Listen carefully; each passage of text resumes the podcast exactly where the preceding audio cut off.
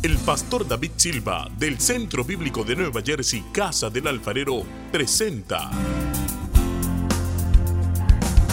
desde la sede principal en Morristown, Nueva Jersey, su programa Vida Abundante, un mensaje de restauración, transformación y edificación.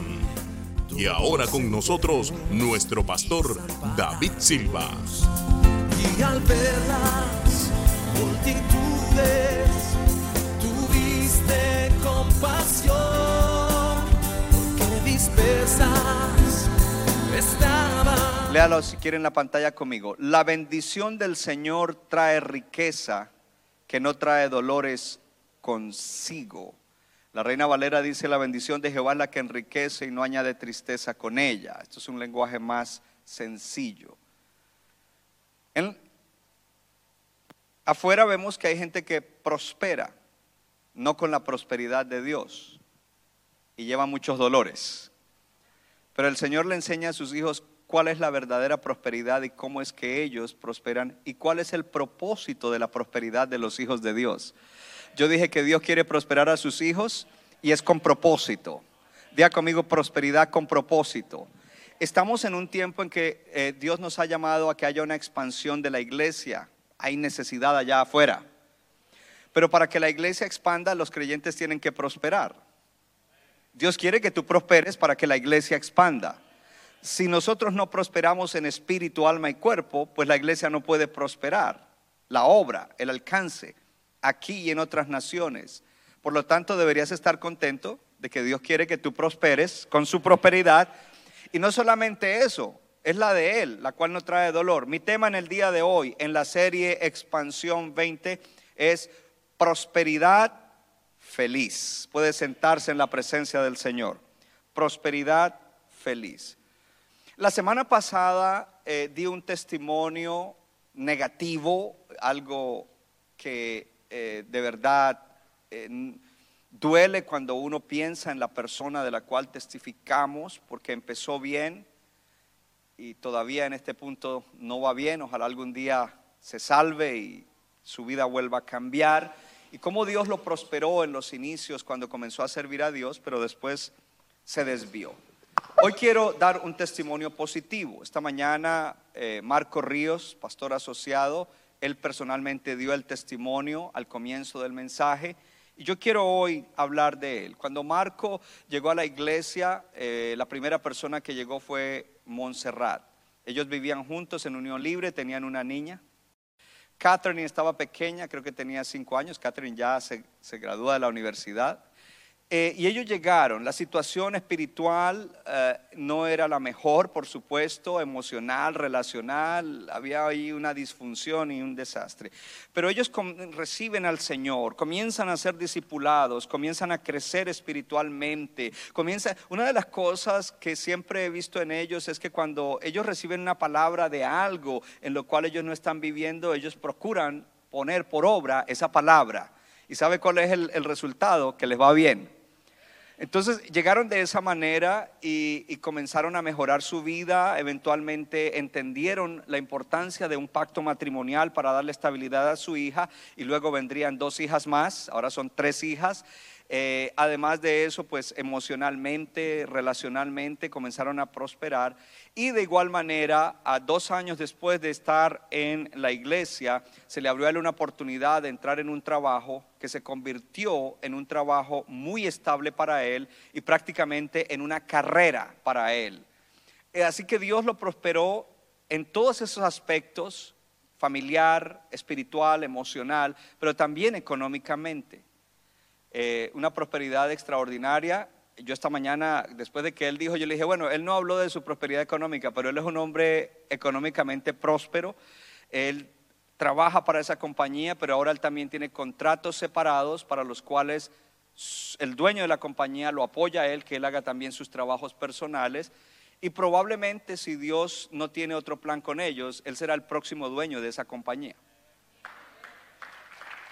Ahora, una de las cosas que siempre hemos visto en ellos es que al, ser bien discipulados, ellos siempre han estado ayudando a la edificación de la iglesia, a la expansión de la obra de Dios. con sus talentos, con su tiempo y con su aporte económico, siempre. Y es toda la familia.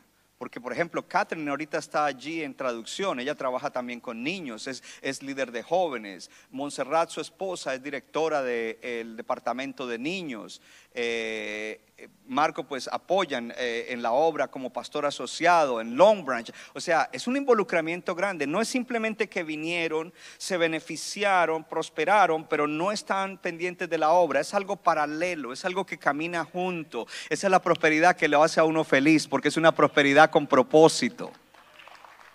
Habiendo dado un testimonio positivo, entonces yo quiero darle hoy tres cosas importantes para que tengas prosperidad feliz quiero enfatizar el asunto de que Dios quiere que su obra expanda. Porque ¿para qué entonces envió a Cristo? Pero para que su obra expanda, Él quiere que sus hijos prosperen. Y que tu prosperidad debe ir ligada a la expansión de la iglesia.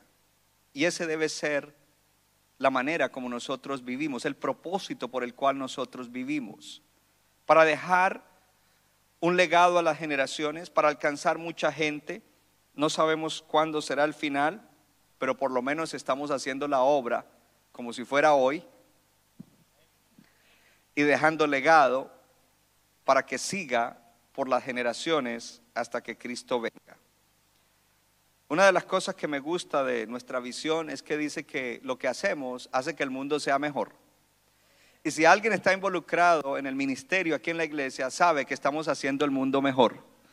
Aquí en muchas partes, con gente que ha sido tocada. Y eso es importante llegar a verlo, porque a veces puede que haya alguien que viene y medio observa y medio mira la iglesia y no se da cuenta. Puede que alguien sea un miembro de la iglesia y ni siquiera se da cuenta de las cosas extraordinarias que Dios hace a través de nosotros o que nosotros hacemos por la gracia de Dios. ¿Usted está contento con eso? Gloria a Dios.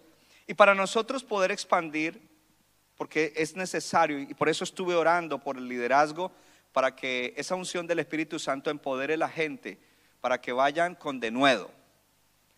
Hace unas semanas atrás, en uno de los mensajes que prediqué, dije que el Señor no quiere que la iglesia dependa de una sola persona que uno, sea, uno solo sea el que tiene los dones y los talentos y todo. No, tú también tienes. Y a, ti Dios te quiere usar. Además, hoy te delegué unción para que vayas y sanes enfermos, eches fuera demonios, profetices, bendigas a otros, prediques y la gente se salve. ¿Usted lo cree? Gloria a Dios. Mi primer punto entonces en el mensaje de hoy, para tener prosperidad feliz, debes desbloquear tu visión desbloquea tu visión. Si la visión, si la vista está bloqueada, no tendrás visión. Si hay alguien nuevo, pues entonces por causa suya voy a explicar un poco algo que los hermanos aquí saben. Visión es mirar hacia el futuro algo que todavía no es. Pero eh, la gente en el mundo tiene visión y tiene la visión de una empresa o algo aparte de Dios y son visiones humanas, pero la visión de la iglesia es una visión espiritual.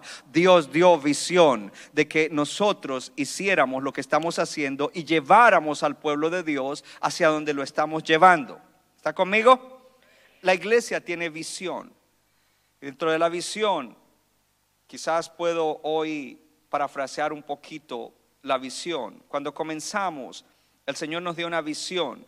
Y la visión dice que es la de, era en ese momento decir la de levantar, hoy es la de seguir edificando una gran iglesia, una iglesia de influencia e impacto a la comunidad y al mundo. Quizás eso sonaba un poco como, oh, pues, siete personas ahí están comenzando y dicen que van a impactar el mundo. Bueno, hoy en día estamos en varias naciones, con gente que ha salido de aquí, gloria a Dios. Estamos en varios lugares en New Jersey.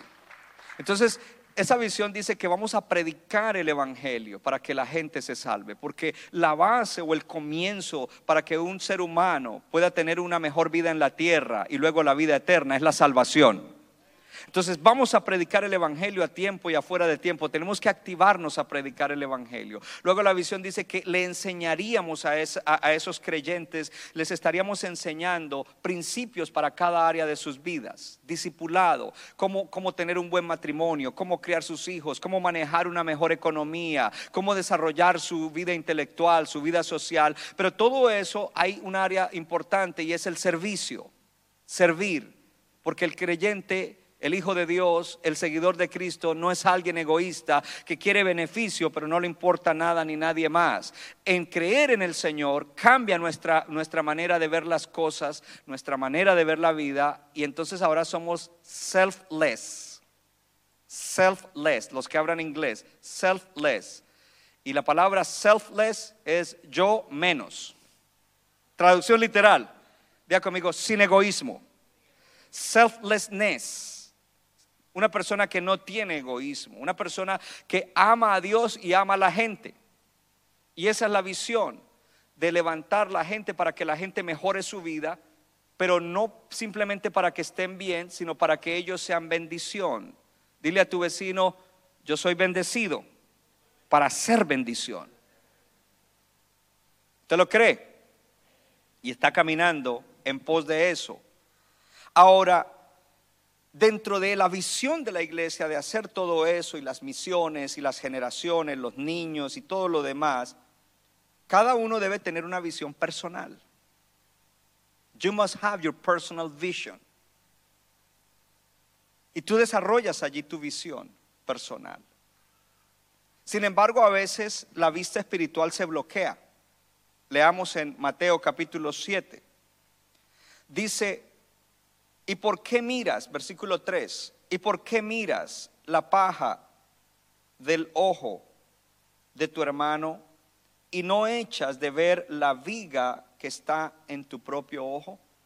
Y todo ahí está hablando de visión o de vista. Dice, ¿por qué miras? ¿Cómo miramos las cosas? Y entonces en este caso está hablando de que a veces miramos a otras personas y los juzgamos, le vemos a ellos, eh, le vemos las cosas malas que hay en ellos. Entonces dice, déjame el versículo, dice, ¿por qué miras la paja del ojo en el ojo de tu hermano y no echas de ver, ya conmigo, ver? Es decir, esa persona no ve la viga que está en su propio ojo. Y estaba mirando varias traducciones anoche y en una dice, ¿por qué miras la pajita que está en el ojo de tu hermano? Me gustó más eso. Porque cuando tú me estás mirando a mí mis defectos, tú estás mirando una pajita. Pero no te estás dando cuenta la viga que hay en tu propio ojo. Hello. Y viceversa. Si yo estoy mirándote a ti los asuntos que no están bien simplemente por deporte o por criticar o por murmurar. Yo estoy mirándote a ti una pajita y lo que hay en mí es una viga. Ahora, imagínese esto, si usted tiene una viga en el ojo, usted no puede ver bien.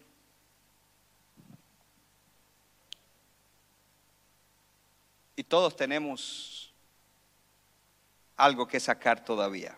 Versículo 4. O cómo dirás a tu hermano, déjame sacar la pajita de tu ojo y he aquí la viga en el tuyo.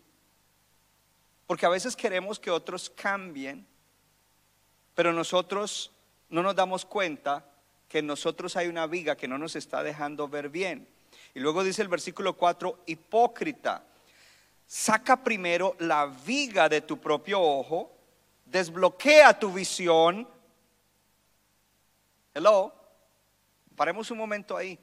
Cuando uno tiene issues, cosas emocionales no resueltas, mañas, patrones de vida heredados o adquiridos en el camino, uno no tiene una buena visión espiritual.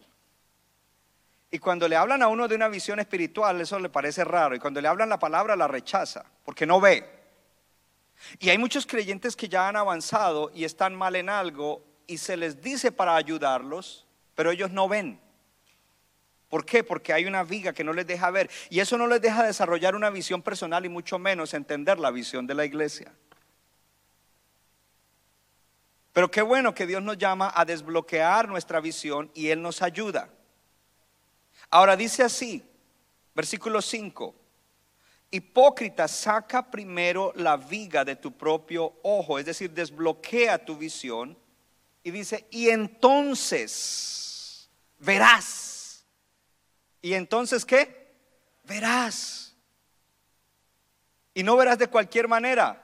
Entonces verás bien, tendrás visión, tendrás una buena vista. Y hay un propósito para que ayudes a otros.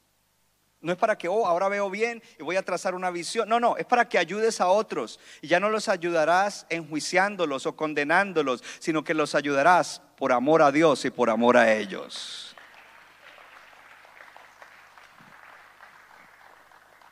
Desbloquea tu visión. Quiero hablar de dos palabras y no sé si las tienen en multimedia o no. Esta mañana yo las hice poner. Dos palabras muy importantes en esto de desbloquear la visión. Y esas dos palabras son percepción e interpretación.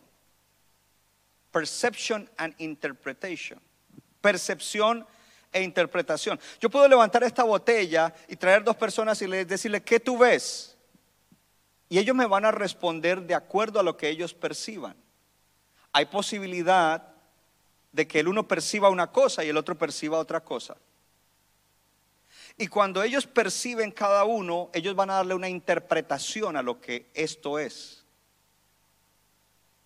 Todos tenemos percepción, pero cuando nosotros estamos bloqueados en el corazón, en el espíritu, en el alma, nuestra percepción puede ser incorrecta, errada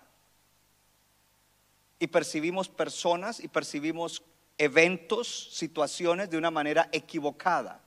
Y al percibirlos de una manera equivocada, los interpretamos mal y formulamos un plan de acción o una respuesta equivocada. Por lo tanto, desbloquear la vista requiere que nosotros tengamos una libertad en el corazón y una sanidad en el alma para poder percibir con precisión para que cuando tú veas algo, tú lo veas como realmente es. Percepción accurate, precisa, que te llevará a que al percibir con precisión, tú puedas identificar con exactitud, interpretar bien lo que es, para entonces poder lanzarte hacia adelante, para poder enfrentar la situación, para poder tomar un plan de acción. La pregunta es cómo percibes tú la vida, cómo percibes tu vida, cómo la interpretas. Porque hay personas que, no, pero mire, es que todo está mal y esto y todo es negativo. Pero si paramos por un momento, estoy seguro que son más las cosas buenas que hay en tu vida que las negativas. Estás hoy aquí, tú no estás en un hospital.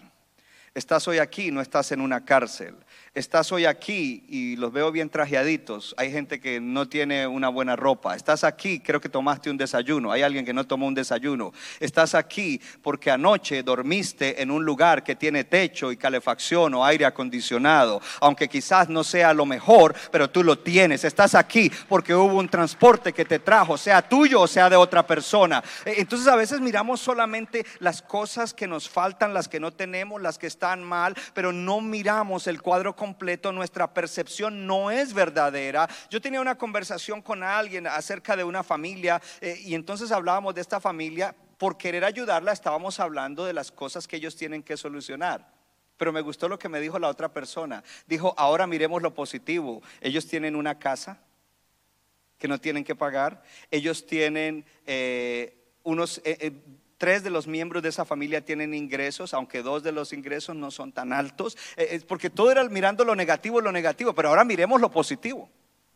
Para tener una percepción correcta y una interpretación correcta. Y para poder entonces tener una visión personal y para poder colaborar o contribuir para la visión de la iglesia. Cuando tu mente y tu corazón no están llenos de la palabra de Dios, tu percepción e interpretación será errónea. Cuando no estás atendiendo a la palabra o no has atendido a la palabra para ser libre de las cosas que heredaste y de los condicionamientos que tienes en la vida, no podrás interpretar correctamente. No podrás percibir e interpretar correctamente. Cuando no has tomado la palabra para ser sano de aquellas cosas que todavía en tu corazón necesitan ser sanas, entonces te causarán que tú tengas una percepción e interpretación errónea. Necesitas desbloquear tu vista, porque si quieres tener una visión, la visión de Dios para tu vida, el sueño de Dios para tu vida, más vale que tengas una percepción e interpretación correcta que solamente se dará de acuerdo a la condición de tu corazón. ¿Cómo está tu corazón? Porque Dios quiere sanar tu corazón. Dios quiere libertar tu corazón. Hoy estás aquí para recibir una palabra que en parte te trae sanidad y libertad a tu corazón. Dentro de pocos días hay un encuentro en Morristown para que vayas y tu corazón sea sano y, y puedas sacar quizás alguna viga que tienes que sacar de tu ojo y que no te deja. Cuando hablamos de percepción e interpretación, hablamos de leer y cuando yo hablo de leer en este momento no estoy hablando de leer la Biblia o de leer un libro, estoy hablando de percibir e interpretar. Si a mí me presentan a alguien ahorita, yo voy a percibir a esa persona y voy a interpretar cómo es, es decir, que yo voy a leer cómo es esa persona. Si sucede un evento ahorita, yo voy a leer el evento, es decir, que lo voy a percibir y lo voy a interpretar. En el mundo sucede algo que afecta a todo el mundo, yo voy a percibir y a interpretar, es decir, que yo voy a leer. Si yo no estoy bien en el corazón, espiritual y emocionalmente, mi lectura va a ser equivocada. Pero cuando yo tengo a Dios, tengo la palabra de Dios, yo voy a poder interpretar, voy a poder leer correctamente. Porque la manera como interpretas lo que está sucediendo en el presente va a producir en ti una respuesta o una reacción. Ya conmigo, respuesta, reacción. ¿Y sabe que respuesta y reacción son dos cosas diferentes? Porque si me sucede algo, yo puedo reaccionar. Y la reacción, por lo general, es sin pensar, sino que es automática. La respuesta es diferente. Un momento. ¿Qué percibo? ¿Qué interpreto? ¿Y cómo voy a responder? Necesitamos desbloquear nuestra vista y para eso necesitamos crecer espiritualmente y estar saludables emocionalmente. Pastor, ¿y cómo puedo entrar en un proceso para ser emocionalmente sano o saludable? Ve al encuentro. ¿Cuándo es el encuentro? 19 de noviembre en Morristown de 7 a 12 porque ahí se dan temas y se ayuda a la gente y de ahí puedes también eh, buscar un líder mentor que te ayude a, madurar emocionalmente, a tener estabilidad emocional, pero a crecer espiritualmente porque las dos, las dos cosas van de la mano. Hay cosas que nos impiden a nosotros tener vista espiritual, que nos bloquean, que son, que son como la viga. Y la primera de ellas que quiero hablar en el día de hoy es el orgullo. El orgullo nos hace tercos y mantenernos en posiciones cerradas, atrasando nuestro progreso. Diga conmigo, el orgullo. Eso no es para mí, eso no es para mí, yo no tengo viga, yo tengo pajita. Entonces tú tienes la viga más grande de todos nosotros acá. El orgullo, porque si hay algo que nos impide a nosotros es el orgullo. Dios no quiere nada con el orgulloso, Dios quiere con el que es humilde. Dice, yo te necesito, Señor, yo necesito esta palabra, yo necesito que mi viga salga, yo necesito desbloquear mi visión espiritual para poder lanzarme a vivir la clase de vida que tú tienes para mí y tener la prosperidad feliz. Yo nada más voy a mencionar aquí dos porque quiero pasar al segundo y luego el tercer punto es un poquito largo. En, este primer punto quiero hablar también de proyección. Porque aquí nos habla de relaciones. Y si hay algo que afecta a aquel que no tiene buena vista espiritual y no tiene visión, es su relación con los demás. Y tenemos tres relaciones. Tu relación con Dios, tu relación contigo mismo y tu relación con los demás. Ama a Dios con todo, ama a los demás como te amas a ti mismo. Cuando yo no tengo desbloqueada mi vista espiritual, por, por, lo general estoy mal en todos esos tipos de relaciones, conmigo mismo, con los demás y por supuesto con Dios. Pero yo quiero hablar de una palabra importante, porque cuando hablamos de la relación con los demás, eso muestra la condición que hay dentro de nosotros.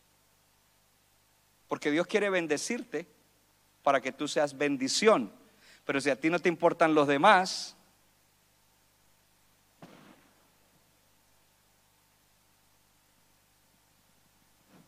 la palabra es proyección. ¿Qué es proyección?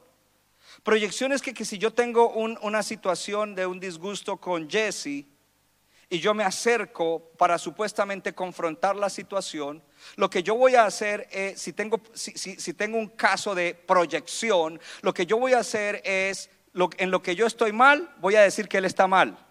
Es que tú eres esto, es que tú fallas en esto, es que esto siempre, bla, bla, bla. Y voy a estar diciéndole a él cosas que quizás la mayoría no, no son de él, sino que son mías, pero yo las estoy proyectando en él.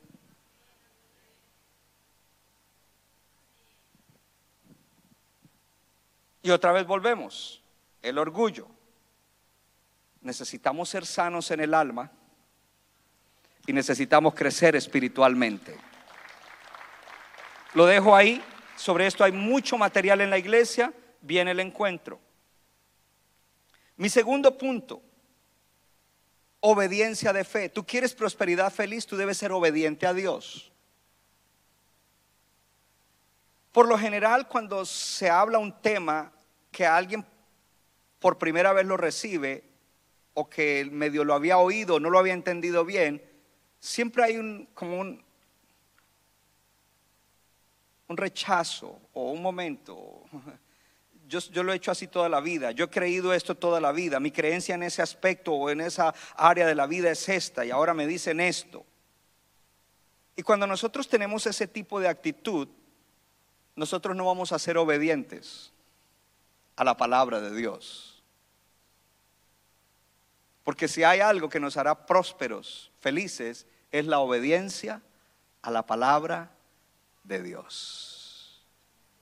Y si tú estás en una conferencia de matrimonios y se da una palabra y tú descubres que tú estás mal en eso y tú rechazas esa palabra, tú no vas a ser obediente a esa palabra. Muchas veces pensamos, bueno, ahí hablan de esto y hablan de lo otro, me gusta esto, me gusta esto, esto no me gusta, esto no me gusta, esto sí me gusta, este no me gusta, este I hate it, I don't like it. Queremos pick and choose, escoger lo que queremos, pero con Dios no se puede así. Todo precepto, todo principio, todo mandamiento de Dios, Él quiere que nosotros lo obedezcamos. Y esa obediencia debe ser una obediencia de fe. Y el que obedece es bendecido. Tú no puedes prosperar desobedeciendo a Dios o creyendo, oh, pero eso no es tan importante, oh, eso, no- eso, que- ese, ese aspecto no es tan importante. Repita conmigo, para Dios todo es importante. Y a veces fallamos en algún principio en obedecerlo y, y estamos atrasados. Y si tú estás atrasado, se atrasa toda la obra de Dios porque Dios quiere que todos ustedes, cada uno de ustedes, each one of you, prosper in your soul y que prosperes en todas las cosas y que tengas salud.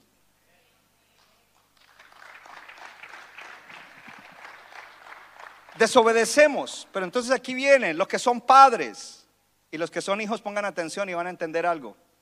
Young people.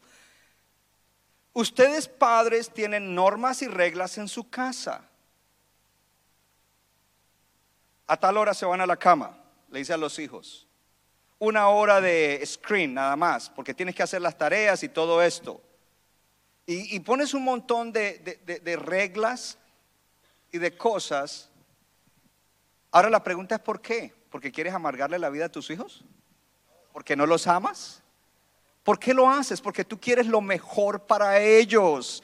Porque tú quieres que sean hombres y mujeres con carácter, que viven bien para el Señor, que, que serán exitosos en la vida. Tú sabes que eso les va a ayudar a ellos a ser exitosos. Pero el asunto es este. Tus hijos no entienden eso. Tus hijos no dicen, oh sí, mi papá quiere que yo solamente esté una hora de, una hora de tabla, ta- eh, eh, de tablet o una hora de TV, porque él quiere que yo estudie mucho, que sea un buen estudiante y que llegue. Él no entiende eso. Ellos no entienden eso. La pregunta es por qué tus hijos o los hijos le obedecen a los padres. No porque ellos lo entienden, ellos lo obedecen porque es mi papá el que lo dijo o es mi mamá la que dijo. ¿Qué es lo que pesa en ellos? La persona que les ha dado la norma o la regla para que cumplan. no porque entienden. Cuando crecen más después de tiempo, entienden, comienzan a entender más. Oh, ahora entiendo por qué. Es más, a veces cuando están viejos, Dari, gracias por haberme... Ah, algunos dan las gracias sin llamar, en secreto. Gloria a Dios. Ahora la pregunta es esta. ¿Por qué Dios nos da preceptos, mandamientos? ¿Por qué? Porque te ama. Él es el Padre perfecto que te ama y quiere lo mejor para ti y sabe lo mejor que es para ti. Oh, gloria a Dios. Dale un aplauso fuerte al Señor. Él sabe lo que es mejor para ti. Yo no sé si usted está aquí, hermano, esto es poderoso.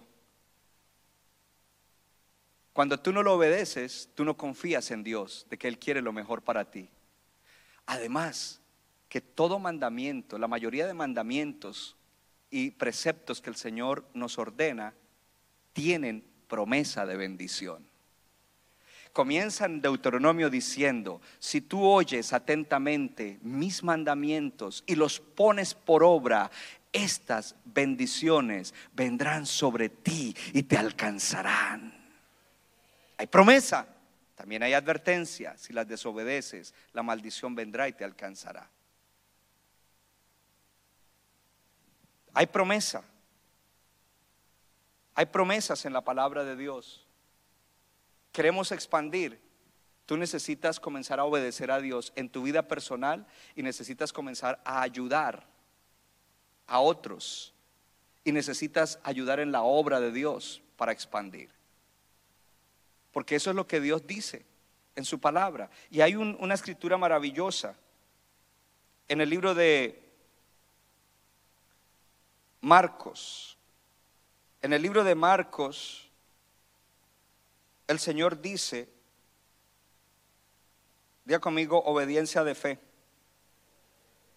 Tú obedeces porque el que te lo dice es Dios, tu Padre, tu Salvador, tu Redentor el que quiere lo mejor para ti, el que tiene un propósito para tu vida. ¿Hay alguien aquí? Él es el que te lo dice. Y tú le crees a Él. Además, Él hace promesas. Pedro le hizo una pregunta al Señor. Y la pregunta que Pedro le hizo al Señor tenía que ver con, bueno, eh, nosotros lo hemos dado todo. ¿Y qué hay para nosotros? Y el Señor le dice a Pedro en el libro de Marcos, no encuentro la escritura, pero si no se la parafraseo, no se, no, se preocupe. En el libro de Marcos, él, le dice a, a Pedro, no te preocupes, porque no hay nadie que haya sacrificado algo, ya sea de familia, ya sea de tiempo, ya sea de recursos, que no haya de recibir ahora cien veces más en este tiempo, ahora cien veces más en este tiempo y en el siglo venidero la vida eterna. Qué promesa tan extraordinaria. Ahora, el que no obedece, primero, no le importa quién es el que se lo está diciendo, ahí no hay fe.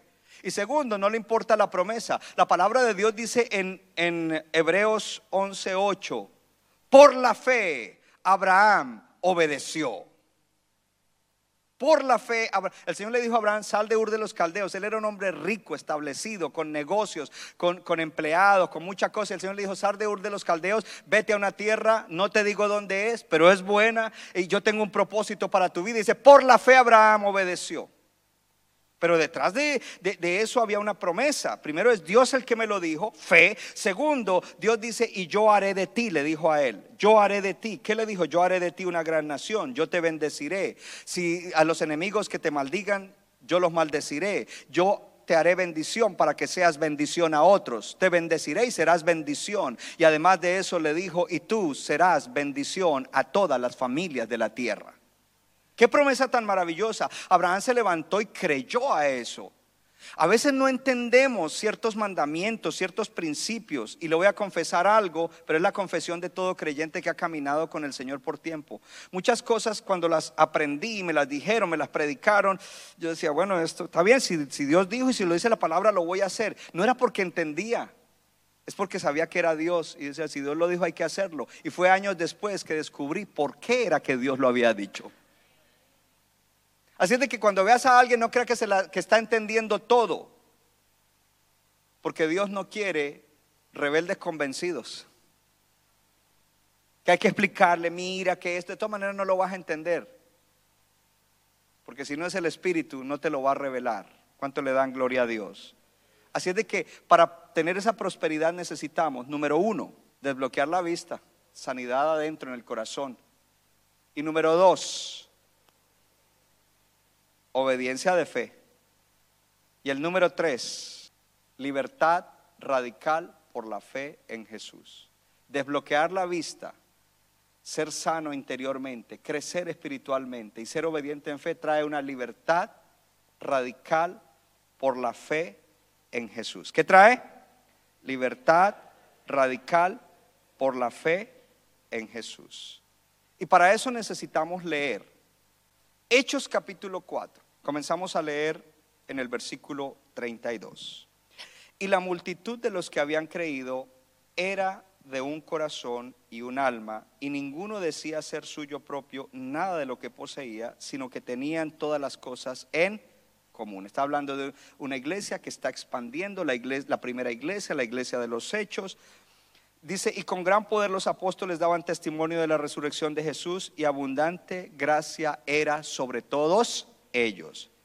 La siguiente frase, así que no había entre ellos ningún necesitado. Léalo en voz alta. Así que no había entre ellos ningún. ¿Sabe lo que es ningún en griego? Ningún es ninguno. Nobody. No one. Porque todos los que poseían heredades o casas las vendían y traían el precio de lo vendido y lo ponían a los pies de los apóstoles y se repartía cada uno según su necesidad. Entonces, versículo 36, José a quien los apóstoles pusieron por sobrenombre Bernabé, que traducido es hijo de consolación, levita natural de Chipre, como tenía una heredad, la vendió y trajo el precio y lo puso a los pies de los Seguimos leyendo en el siguiente capítulo, el versículo 1. Pero cierto hombre llamado Ananías, con Zafira su mujer, vendió una heredad y sustrajo del precio, sabiéndolo también su mujer. Y trayendo solo una parte, la puso a los pies de los apóstoles. Y dijo Pedro, Ananías, ¿por qué llenó Satanás tu corazón para que mintieses al Espíritu Santo y sustrajeses del precio de la heredad? Reteniéndola, ¿no se te quedaba a ti? Y vendida no estaba en tu poder? ¿Por qué pusiste esto en tu corazón? Lea en voz alta, no has mentido a los hombres, sino a Dios. Al oír Ananías estas palabras, cayó y murió. Y un gran temor vino sobre todos los que lo oyeron, y levantándose los jóvenes lo envolvieron, sacándolo, lo sepultaron. Pasando un lapso como tres horas después que entró su mujer, no sabiendo lo que había acontecido, entonces Pedro le dijo, dime, ¿vendiste en tanto la heredad? Ella dijo, sí, en tanto. Y Pedro le dijo, ¿por qué conviniste tentar a quién? El Espíritu del Señor. He aquí a la puerta los pies de los que han sepultado a tu marido y te sacarán a ti. Al instante ella cayó a los pies de él y expiró. Y cuando entraron los jóvenes la hallaron muerta y la sacaron y la sepultaron junto a su marido. Y vino gran temor sobre toda la iglesia y sobre todos los que oyeron estas palabras. Muchos de ustedes son creyentes de toda la vida, de muchos años. ¿Alguna vez habías oído una prédica sobre este tema? Ningún pastor le mete mano mucho a esta prédica, pero es un eh, Dios dejó esa palabra con un propósito extraordinario. Yo quiero que pongas mucha atención para que no tomes ideas que no son, pero para que saques la esencia de lo que Dios nos está hablando. La iglesia de los hechos en ese momento era una iglesia que expandía, y dentro de esa iglesia la gente prosperaba y no había ni necesidad entre ninguno, pero todos contribuían de todas las maneras posibles para que la obra expandiera. Pero llega este caso y es el caso de Bernabé y Ananías y Zafira. Una de las cosas que tenemos que entender es que una persona que tiene verdadera fe en Jesucristo tiene dos efectos. El primer efecto es que es soltado del amor a lo material y al dinero. Alguien que ha puesto su fe en Jesucristo es soltado en su relación a las cosas materiales y al dinero. Y el segundo efecto, esa persona es atada o es apegada a la relación con la gente. Rompe el amor por lo material y se apega a amar la gente. Son los efectos que debe haber en alguien que cree. Mire, cuando mi esposa y yo recién nos convertimos, hacíamos los trataditos y nos íbamos al frente de la iglesia católica, queríamos que la gente se salvara. Y la semana pasada le conté cómo después abrimos una iglesia y yo iba a crack houses donde vendían droga y me metía a predicarle allá a la gente solo. Yo es más, yo ni me imaginaba que eso era peligroso en ese momento. Gloria a Dios. Cuando alguien, entonces dice, y la multitud eh, creyeron en Jesús. El que cree es soltado o desatado en relación a las cosas materiales y es apegado a su relación con la gente. Cuando alguien cree que Jesús es su Salvador y su Señor, cuando confía en Él para todo lo que necesita, cuando Él está satisfecho con todo lo que Dios es para Él en Jesús, esa persona es desatada de las cosas materiales y el dinero y es apegada al amor por la gente. Son los dos efectos. La palabra de Dios quedó ahí. Hay un, una, un mensaje y una enseñanza de Dios. Dios quiere que sus hijos sean libres del amor al dinero y a las cosas. Como pastor, yo quiero que usted suba y prospere en todas las cosas, incluyendo en lo económico. Pero yo no quiero que usted ame el dinero. Yo quiero que usted ame a Dios por encima de todas las cosas. Entonces Dios quiere que sus hijos sean libres del amor al dinero y a las cosas materiales y Él quiere que ellos se afirmen en su amor por la gente. Se afirmen en su amor por la gente. Entonces, si el corazón está unido en amor por la gente, tú serás desprendido de las cosas materiales. Porque las cosas materiales solamente tendrán un significado en cómo yo las puedo usar para bendecir a otros. Voy a dar un testimonio y Claudia que trabaja en la oficina lo sabe. Llega alguien con una situación, vamos a decir, médica en la piel o algo. Y mi esposa mismo la ve y dice, ah, yo tengo en la casa una medicina así, un engüento así, ta, ta, ta, y me llama. Eh, por favor, me traes tal cosa. Y le digo, sí, pero es que eso lo necesitamos, es el último que nos queda. No, es que aquí llegó alguien que lo necesita, tráemelo, tráemelo. Y muchas veces ni nos acordamos las cosas que hemos dado a, a gente para diferentes cosas. Y me dice, oye, búscate tal cosa. Y yo comienzo a buscar y no lo encuentro. De repente nos ponemos a pensar, ah, pues que eso se lo dimos a fulano de tal. ¿Sabes por qué? Porque hay un desprendimiento de las cosas materiales y las cosas materiales solamente tienen un, valor en cuanto al significado para bendecir a la gente. Ahora, dile a tu vecino, estoy aprendiendo muchísimo y Dios me está bendiciendo. Esa es la historia que Dios deja aquí de estos dos casos, de ver una comunidad de gente, de Dios, cuyos corazones habían sido revolucionados al creer en Jesucristo. Una libertad radical por la fe en Jesús. Diga conmigo, libertad de fe. Ahora, ojo a esto, porque yo sé que de pronto alguien tiene, la cabeza le está corriendo, y yo oro para que tú seas libre si te está corriendo la cabeza, porque yo no te estoy enseñando y predicando esto para que tú des, yo te lo estoy dando para que tú prosperes.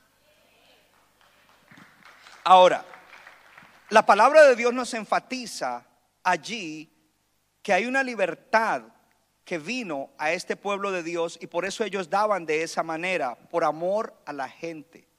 Ananías vendió esta propiedad y trajo parte de, la, la venta a los apóstoles. Le mintió a Pedro. Entonces ahora usted tiene que entender por qué Pedro le habló de la manera que le habló y lo corrigió y lo que Dios hizo. Porque Pedro, lo que Pedro en, sí le dijo es, Ananías, aquí en la iglesia no hay ninguna obligación de que tú hubieras hecho eso. Lo voy a decir de nuevo. Pedro le dijo, hey, aquí no había obligación, no hay nada establecido que diga que tú estás obligado a hacer eso, Ananías. Y tú estás mal, Ananías, porque tú estás viendo la, la bendición de la gente dando con libertad y estás interpretando que ellos lo están haciendo por obligación, pero los que están dando aquí no lo están dando por obligación, sino porque ellos en su corazón han sido liberados de las cosas materiales y han sido apegados al amor por la gente. Por lo tanto, Ananías, lo que tú estás mirando está mal. No hay una obligación en la generosidad que tú ves en la gente de la iglesia. Ellos lo hacen porque su corazón fue transformado cuando creyeron en Jesucristo, porque ellos están creyendo cómo es el reino y cómo se avanza en el reino y cómo se prospera en el reino y cuál es la prioridad del reino. Gloria al Señor. Y le dijo, si tú no lo hubieras vendido, te hubieras quedado con ella. La vendiste porque no te quedaste con el dinero en vez de venir a decir que lo estabas dando todo cuando en realidad estabas mintiendo el efecto radicalmente liberador de la verdadera fe en Jesús. Si usted de verdad ha puesto su fe en Jesús, en usted ha sucedido eso. Usted es desprendido. Ahora, el cristiano no solamente hace cosas externas. Ah, yo le voy a dar esta agua que allí mi hermano la necesita y lo doy externamente. No, el cristiano lo hace porque le nace en el corazón, porque en su corazón ha habido una transformación, porque su vista espiritual ha sido sanado de las cosas que le impedían ser generoso. Ahora en su corazón él quiere ser generoso y externamente es generoso. Y la gente generosa prospera con una prosperidad que le da felicidad. Hello. Ahora, esto no es un asunto de fuerza y ley, esto es un asunto de libertad y amor. El que es libre y ama, lo hace, gloria al Señor. Ser un cristiano significa que he sido cambiado de adentro hacia afuera y que ahora yo amo la gente y me he desenamorado del dinero y de lo material. Una de las cosas que dijo Marco esta mañana en el testimonio dijo, cuando vinimos yo no pensaba en, dinero ni nada, pero Dios comenzó a añadir, Dios abrió oportunidad y hemos prosperado económicamente. Mi prioridad no era eso, pero, pero entonces en, en el camino creciendo, Dios también añadió para que yo sea parte de lo que Dios está haciendo en la iglesia. Gloria al Señor. En esta palabra se describe una historia en la cual se ve el efecto que hay cuando alguien de verdad pone su fe en Jesús. ¿Cuánto le dan gloria a Dios? Ahora vemos los dos ejemplos. El primer ejemplo es Bernabé, un hombre que realmente había experimentado la libertad de su fe en Jesucristo. Y lo vemos allí que él trae la venta de su propiedad. Bernabé era un hombre próspero. La primera vez que lo vemos en la Biblia es ahí, en ese momento.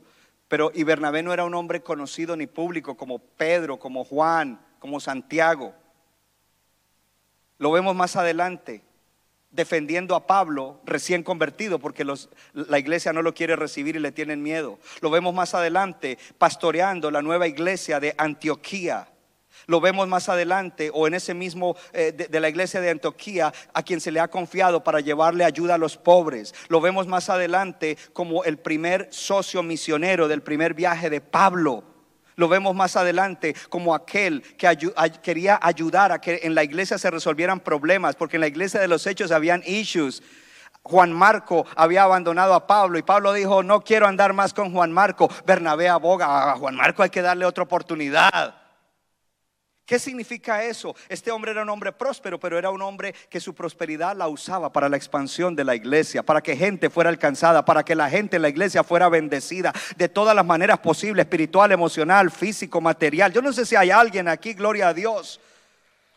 Ahora, él brilla allí como una persona madura, como una persona que tiene carácter, como un líder que ama, sin ser un líder principal, porque él no era un líder principal.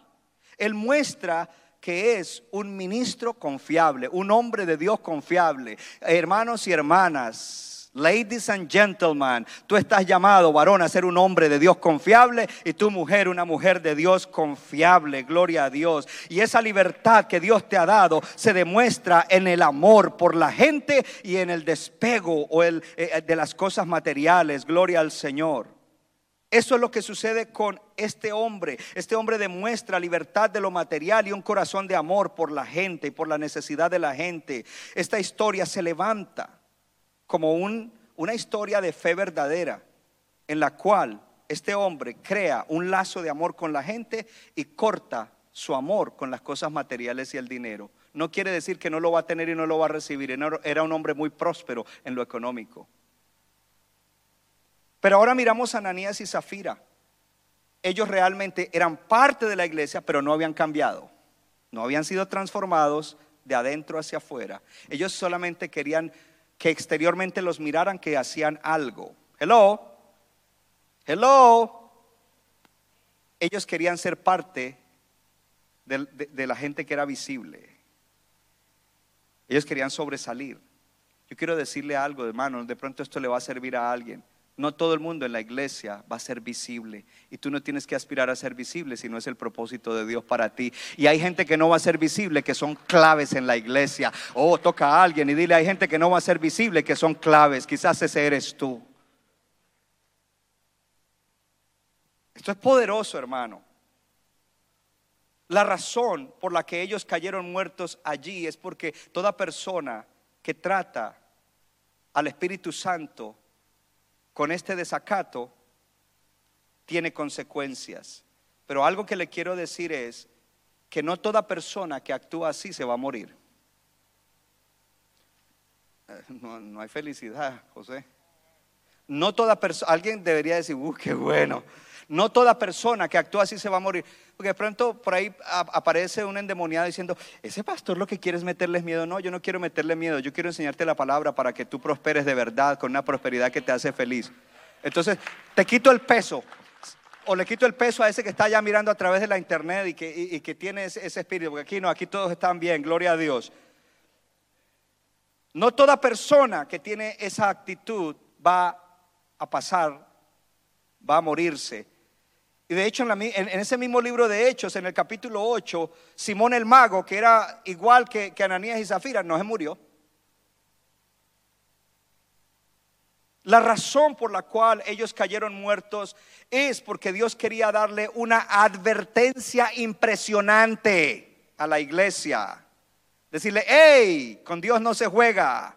Al Espíritu Santo no se desacata. Mi obra es lo más importante en la tierra. Lo más importante en la tierra eh, no es ni la Casa Blanca, ni el Congreso de Estados Unidos, ni la alcaldía, ni la gobernación. Lo más importante en la tierra es mi reino a través de la iglesia para salvar gente, para levantar gente, para bendecir gente en donde están y en las naciones de la tierra. Oh, gloria a Dios. Entonces ellos cayeron muertos porque Dios quería dar una advertencia impresionante. Y hoy esa advertencia está aquí para nosotros. ¿Por qué es importante? Porque esta gente menospreció, desacató al Espíritu Santo. Jesús dijo que el peor pecado es contra el Espíritu Santo. Y ellos tuvieron un desacato, un menosprecio al Espíritu Santo. Ellos tenían una fe fingida. Ellos querían sobresalir. Y por eso viene este tipo de reverencia a Dios, decir, wow, esta gente hicieron mal y, eso lo pone a uno como en check. En Hechos 9:31 dice, entonces las iglesias tenían paz por toda Judea, Galilea y Samaria, y eran edificadas andando en el temor del Señor y se acrecentaban fortalecidas por el Espíritu Santo. Había respeto reverente al Señor y el Espíritu Santo fortalecía a la iglesia. Yo quiero que nuestra iglesia sea una iglesia que tiene un respeto reverente por Dios y que es fortalecida y crece por medio del Espíritu Santo. Oh, el temor al Señor o el respeto reverente y el fortalecimiento del Espíritu Santo dice que trajeron paz y crecimiento a la iglesia. Querer jugar con Dios, tener un desacato hacia Dios, tener un cristianismo falso, no es algo que traerá buenas consecuencias. El Espíritu Santo nos quiere ayudar para que nosotros podamos ser creyentes libres y auténticos. Pon tu mano en el corazón y di, el Espíritu Santo dentro de mí me quiere ayudar para ser un cristiano libre y auténtico. Ahí es donde tú entrarás a caminar en esa prosperidad que te traerá felicidad. Cierro con esto.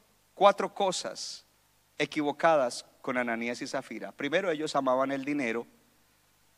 Ellos vendieron esa propiedad y seguramente estaban diciendo, wow, pero esto es mucho, mejor saquemos aquí. Pero Pedro le dijo, mejor se hubieran quedado con eso, nada, no necesitamos nada. Ellos querían, número uno, amaban el dinero, número dos, ellos querían que la gente los viera como que eran más generosos de lo que realmente ellos eran. en, en estos 20 años de recorrido he tenido gente que habla públicamente, pastor, de este negocio es para las misiones, y nunca dieron un penny de ahí. ¿Por qué? Porque querían lucir delante de la gente y que la gente dijera, uy, tan generosos los hermanos. Ellos querían verse más generosos de los que realmente eran. ¿Por qué? Porque ellos querían la aprobación de la gente. Tú no necesitas la aprobación de la gente, tú necesitas la aprobación de Dios. Es más, Dios sabe en secreto cómo eres tú. Porque tú puedes públicamente mostrar una cosa, pero adentro Dios se sabe la realidad. Número tres, ellos mintieron para cubrir su avaricia y para dar una impresión de generosidad, mintieron. Oh hermano, la mentira es un espíritu del diablo porque Satanás es el padre de la mentira. Cuando alguien miente, ellos no pueden entender la palabra. Además, ellos fueron falsos y desacreditaron al Espíritu Santo, mintieron a Dios. ¿Cómo es que esto afrentó al Espíritu, ofendió al Espíritu Santo? Quizás vamos a dar tres posibilidades. Ellos no creían en el Espíritu Santo. Te quiero decir algo, el Espíritu Santo está aquí. El Espíritu Santo es real. El Espíritu Santo nos ministró a toda la iglesia en esta mañana. Y uno no puede jugar con el Espíritu Santo, uno tiene que ser respetuoso con el Espíritu Santo. Quizás ellos no creían o a lo mejor ellos creían en la presencia del Espíritu Santo, pero de una manera teórica. Levante la mano todo el que experimentó al Espíritu Santo, porque no es teórico, es nuestra experiencia. Quizás ellos dijeron, no, eso no, no es así. Y, si, y si no hay Espíritu Santo, pues nada va a pasar, pero habrían consecuencias. O quizás ellos pensaron que el Espíritu Santo era real, pero pensaron que el Espíritu Santo no iba a hacer nada. A mí me gustan a veces más, en algunos casos, las advertencias que las promesas. Porque la advertencia me dice, oh, por ahí no. Y me salva la vida. ¿Cómo era Bernabé diferente? Él no amaba el dinero ni las cosas. Cuando él la vendió, él no estaba soñando en todos los placeres que había o las cosas, ah, ya no puedo comprar esto, ah, ya no puedo comprar tal cosa, ah, ya no, no, él estaba tranquilo. Él soñaba acerca del bien que se haría a la iglesia, a la expansión, a la gente y la gloria que esto le traería al Señor Jesús. Lo segundo, él no quería verse como más generoso que los demás, él no necesitaba el elogio de, los hombres, de la gente, él solo quería la aprobación de Dios. Él no mintió. Él amaba la verdad. Él se podía confiar en él. Él era un hombre de integridad que aunque no fue visible, fue legendario en la iglesia de los hechos de los apóstoles, como les acabo de decir el recorrido de él. Dios te está llamando a que tú seas un hombre o una mujer legendario en la iglesia. Que algún día se escriban las crónicas y diga, mire, esa mujer nunca estuvo al frente, pero participó de esta y esta manera, abrió su casa, ganó gente, dio esto. Y finalmente, él no trajo afrenta ni reprocha al Espíritu Santo. Él sabía que al Espíritu Santo hay que respetarlo, hay que honrarlo, hay que darle honor. Centro Bíblico de New Jersey, Casa del Alfarero, presentó su programa Vida Abundante si usted desea obtener más información y lo último que acontece en nuestro ministerio, visítenos en el internet www.centrobibliconj.org. Y ahora también puede estar más cerca del pastor David Silva a través de su Facebook donde encontrará palabra de Dios por la mañana, tarde y noche. Búsquelo en Facebook como Pastor David Silva. No se equivoca le da forma al barro para su deleite. Somos vasos de su agrado